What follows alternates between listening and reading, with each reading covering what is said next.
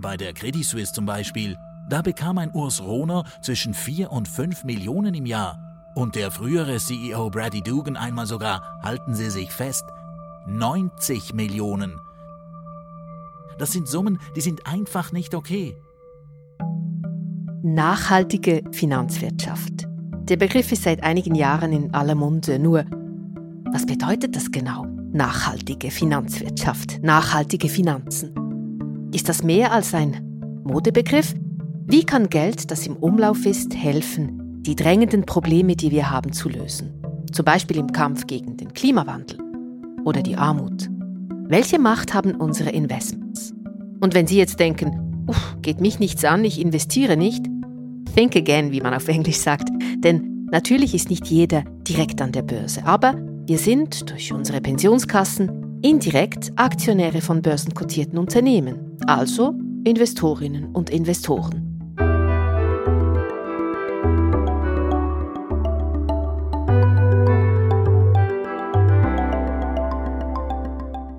Darum, in diesem Podcast reden wir zwölf Folgen lang über Geld, über Investitionen, nachhaltige Finanzen und sogenanntes Greenwashing, über die Verantwortung und Macht der Pensionskassen, über die Minderinitiative und über den Untergang der Credit Suisse. Und wenn Sie jetzt denken, oh, das wird sicher alles kompliziert und vor allem negativ, überhaupt nicht. Überraschenderweise schauen viele der Expertinnen und Experten, mit denen wir geredet haben, optimistisch in die Zukunft. Ich heiße Nicoletta Cimino und ich nehme Sie mit auf die Reise. Der Anfang der Reise liegt im Jahr 2013. Am 3. März jenes Jahres kam die Eidgenössische Volksinitiative gegen die Abzockerei zur Abstimmung. Oft wird die Initiative einfach Abzockerinitiative genannt oder sogar Minderinitiative, benannt nach dem Mann, der sie geschaffen hat. Dazu gleich mehr. Die Minderinitiative hatte zum Ziel, exorbitante Gehälter und Boni von Top-Managern, die in der Bevölkerung für viel Unmut sorgten, künftig zu erschweren. Mit 68 Prozent Ja-Stimmen wurde die Minderinitiative damals im März 2013 angenommen. Hinter der Initiative stand, wie gesagt, der Schaffhauser Unternehmer Thomas Minder.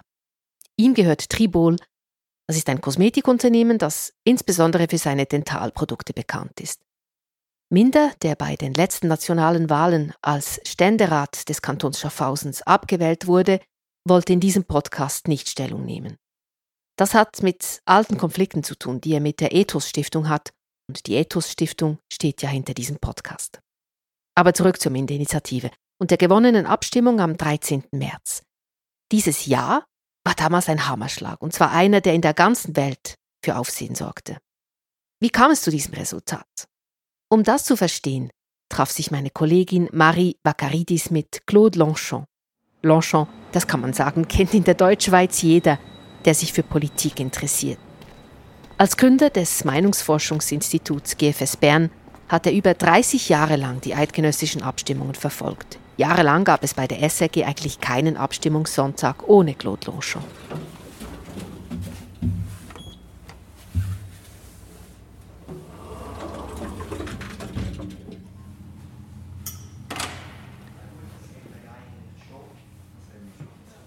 Grüße, mein Name ist Vakaridis. Ich habe einen Termin mit Herrn Longchamp. Für Claude Longchamp ist die Minderinitiative ein Sonderfall. In vielerlei Hinsicht. Nun, die Kampagne zur Abzockerinitiative war ganz besonders, denn eigentlich waren es zwei Kampagnen.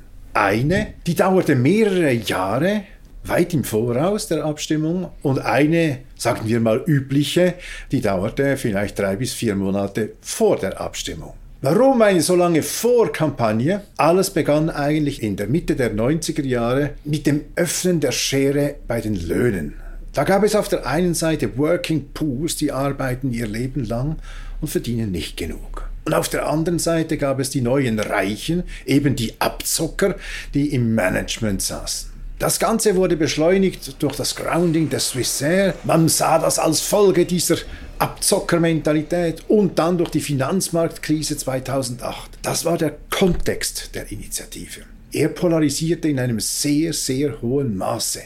Ein Wirtschaftsprofessor an der Universität Freiburg sagte, es seien die moralischen, ethischen und religiösen Prinzipien des Protestantismus verletzt worden damit. Und das sei eigentlich der Bruch gewesen. Und deshalb gab es eine Radikalisierung in der Bevölkerung. Heute würde man wahrscheinlich sogar von affektiver Polarisierung nennen. Die Argumente spielen gar keine zentrale Rolle.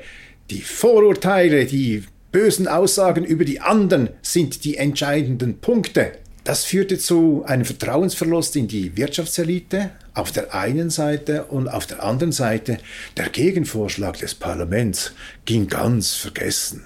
Ich erinnere mich sogar fast nicht mehr, was darin stand. Die Abstimmung war, gab keine klassische Links-Rechts-Spaltung. Der Initiant selber, Thomas Minder, war kein Linker. Er war ein KMU-Vertreter und er politisierte, nachdem er in den Ständerat gewählt worden war, acht Jahre lang in der Fraktion der SVP. Nur zu gerne hätte er gehabt, dass die SVP seine Initiative unterstützen würde. Aber das ging nicht. Da war Christoph Blocher stärker. Der war der Meinung, dass man das so nicht bekämpfen dürfe. Der Plan B allerdings ging auf zweite Anlauf, die Kantonalparteien auf seine Seite zu ziehen, das gelang Thomas Minder. Und so waren dann sehr viele Kantonalparteien der SVP und auch der GLP auf der Seite des Initianten. Das entspricht überhaupt nicht einem klassischen Links-Rechts-Spaltung und es hatte vor allem zur Folge, dass die aufgebaute Nein-Front auf der Bundesebene bröckelte. Nun begannen auch die Wähler der bürgerlichen Parteien auf die Seite der Initianten zu wechseln. Die Umfragen vor der Abstimmung waren etwas schwankend, aber eigentlich immer zwischen 60 und 70 Prozent. Die erste Umfrage der SRG zwei Monate vor der Abstimmung sagte 65 Prozent Ja. Das war ein Donnerschlag. Es war außerordentlich viel, auch wenn Initiativen häufig gut beginnen, aber schlechter enden. Warum war das diesmal nicht der Fall? Wir analysieren das so. Wenn der Problemdruck hoch ist, dann beginnen sie gut. Und wenn die Kampagne dann die Schwachstellen der Initiativen benennt, dann endet sie schlecht. Wenn es diesmal nicht eintrat, war die logische Folge, der Problemdruck mit den Managerlöhnen war zu hoch. Er war außerordentlich hoch und deshalb versagten auch alle anderen Maßnahmen im Abstimmungskampf, um von diesen 65 vielleicht auf 55 oder auch auf 50 Prozent runterzukommen. Nein, es war sogar umgekehrt. Am Schluss waren es 68 Prozent.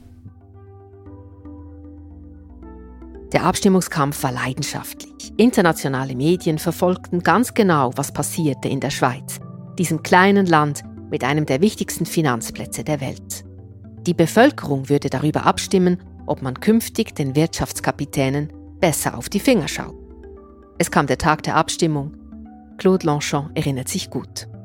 Ich habe den Abstimmungstag selbstverständlich im Abstimmungsstudio Leutschenbach von SRF verbracht. Mit meinem Team zusammen hatte ich ja einen fast Dauerauftrag, eidgenössische Abstimmungen zu analysieren und so auch bei diesem Mal. Viele meiner Kollegen sagten an diesem Tag, das sei ein populistischer Aufstand, eine Rebellion gegen die Globalisierung gewesen. Mit Rebellion wäre ich noch einverstanden gewesen, aber populistisch gefiel mir nicht so gut. Für mich waren es nicht die Wutbürger, sondern die Mutbürger. Bürger, die der Meinung waren, dass man ein Zeichen setzen müsse, ein starkes Zeichen setzen müsse gegen diese verfehlte Bonuspolitik im obersten Management. Ich war also weniger negativ eingestellt. Ich sah mehr, dass es einen Aufstand gegen eine Wirtschaftselite gab. Aufstand gegen die Bundesräte, das gibt es immer wieder in der Schweiz. Aber die Wirtschaftselite ist in der Regel tabu und für mich war das eigentlich das Entscheidende. Ich war nicht überrascht am Abstimmungstag. Wir gingen von Anfang an davon aus, dass es eine Ja-Mehrheit geben würde und dass sie eindeutig sein würde. Wir versuchten nicht einmal ein Szenario zu analysieren, was geschehen könnte, wenn vielleicht das Ständemeer nicht gegeben sein würde. Es war eine eindeutige Sache. Wir erwarteten flächendeckendes Ja. Für uns war es eher so eine Manifestation einer nationalen Identität gegen diese angelsächsischen Versuche, die Wirtschaftsethik umzupolen. Es war nicht der Kampf von einzelnen Gruppen, die zu diesem Ergebnis geführt hatten.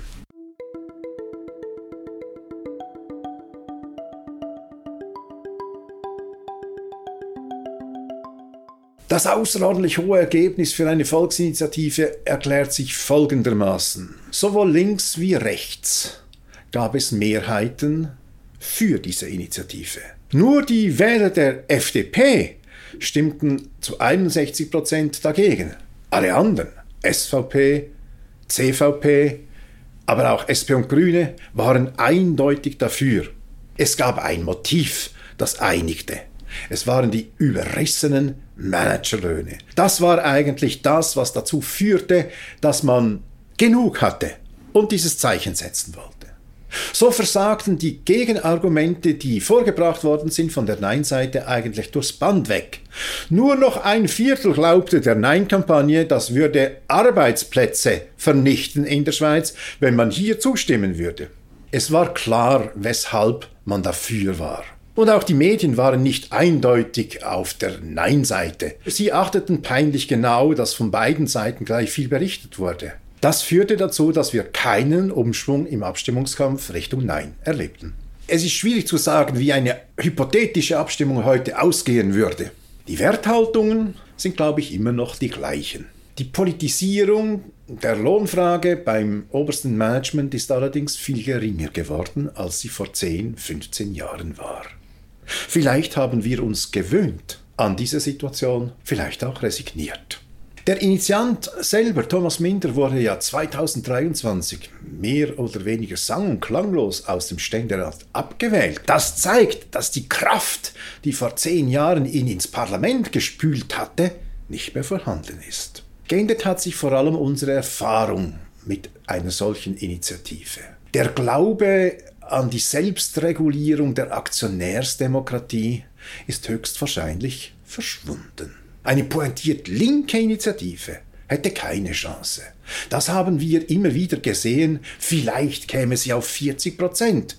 Die Pauschalbesteuerung von reichen Ausländern zum Beispiel oder die 1 zu 12 Initiative der Juso machten zwar Achtungsergebnisse, aber weit davon entfernt, was die Abzockerinitiative 2013 erreichte. Ich zweifle, dass das Ergebnis der Abstimmung das gleiche wäre. Letztlich war es diese unübliche Kombination, die zum Ergebnis geführt hatte. Die lange Vorkampagne, die Provokation seitens der Manager und die Nein-Front, die im Abstimmungskampf bröckelte. Das alles führte zusammen zu den 68% Ja für die Mentor-Initiative. Wahrscheinlich ist es etwas Einmaliges, gewesen damals. Es war vor allem das erstmalige Auftreten schon einer Protestbewegung gegen das Management. Heute ist man vielleicht pragmatischer, vielleicht auch resignierter. Seit diesem historischen Moment sind mehr als zehn Jahre vergangen. Was ist seither geschehen? Um eine Bilanz der Initiative und deren Folgen zu ziehen, haben wir Dominik Biedermann zu Rate gezogen. Biedermann ist Mitbegründer der Ethos Stiftung, die das Geld von Pensionskassen nach ethischen und nachhaltigen Kriterien verwaltet. Heute ist er ein unabhängiges Verwaltungsratsmitglied. An dieser Stelle eine Präzisierung, und die ist wichtig. Mit der Abzockerinitiative wurden hohe Gehälter nicht verboten, aber Aktionäre haben mehr Mitspracherecht. Wenn sie Boni für Manager und Verwaltungsräte zu hoch finden, können sie diese verweigern. Und genau hier liegt ein großes Problem, meint Dominik Biedermann. Viele Aktionäre würden schweigen und von ihrem Recht nicht Gebrauch machen. Die Minderinitiative wollte den Aktionären mehr Rechte geben, zum Beispiel das Recht, einmal pro Jahr an der Generalversammlung über die Vergütungen für die Teppichetage abzustimmen. Als Aktionär soll man sagen können, ich bin mit der Höhe dieser Gehälter einverstanden oder eben nicht. Es gab Privatanleger und einige institutionelle Anleger, wie zum Beispiel die Stiftung Ethos, die systematisch gegen diese Vergütungen stimmten, die teilweise astronomisch waren. Bei der Credit Suisse zum Beispiel. Da bekam ein Urs Rohner zwischen 4 und 5 Millionen im Jahr. Und der frühere CEO Brady Dugan einmal sogar, halten Sie sich fest, 90 Millionen. Das sind Summen, die sind einfach nicht okay. Minder hat mit seiner Initiative die Rechte der Anleger gestärkt. Aber diese Anleger müssen dann auch davon Gebrauch machen. Rechtlich ist also alles bereit. Die Aktionäre können über die Höhe von Vergütungen entscheiden. Es braucht einfach noch ein wenig Geduld, bis es alle verstanden haben. Die institutionellen Investoren hingegen, die haben nicht nur das Recht, sondern sogar die Pflicht. So steht es im Gesetz über die berufliche Vorsorge, welches die Pensionskassen regelt. Pensionskassen sind verpflichtet, bei börsenkotierten Schweizer Unternehmen gut hinzuschauen und über die Höhe der Vergütungen abzustimmen. In einem zweiten Schritt müssen diese Pensionskassen dann Ende des Jahres einen Bericht vorlegen, wie sie entschieden haben. Minder hat getan, was er konnte. Es liegt jetzt an den Anlegern, ihre Aufgaben zu machen. Auf politischer Ebene wurde es getan. Ich fasse zusammen, Aktionäre haben seit Annahme der Minderinitiative mehr Macht, aber sie nutzen sie zu wenig. Und seit dem Inkrafttreten der Initiative haben die Unternehmensspitzen und die Manager ihre Ansprüche nach unten korrigiert. Eine Art Selbstdisziplin. Ist das nicht ein bisschen wenig? War das vielleicht alles sogar umsonst? Dominik Biedermann findet nein. Ich würde nicht sagen, dass es umsonst war. Wir haben doch immerhin zwei Errungenschaften aus dem Ganzen. Alle Unternehmen veröffentlichen jetzt die Details ihres Vergütungssystems. Sie sagen also nicht mehr einfach, wir haben 5 Millionen gezahlt, sondern wir haben 5 Millionen gezahlt und zwar nach dieser und dieser Berechnung und aus diesem und diesem Grund. Dadurch können wir sehen, nach welchen Kriterien ein Manager oder ein CEO bewertet wird und wurde. Das ist ein sehr wichtiger Punkt. Die Transparenz ist also besser als früher und die Aktionäre haben mehr Rechte. Und schließlich ist es auch eine gute Sache, dass Gehälter wie die 60 Millionen von Herrn Dugan in den Jahren 2005, 2006 vorbei sind. Die 44 Millionen von Herrn Vasella, die er in den Jahren 2008 und 2009 erhalten hat, ebenso. Diese Exzesse sind Geschichte. Das heißt nicht, dass alles in Ordnung ist, aber es ist besser als früher. Besser als früher also. Wenn ich Dominique Biedermann und Claude Longchamp zuhöre, denke ich, dass die Minderinitiative schon einiges verändert hat und dass die Aktionäre noch ein bisschen zulegen können. Es liegt an ihnen, ihre Rechte zu nutzen.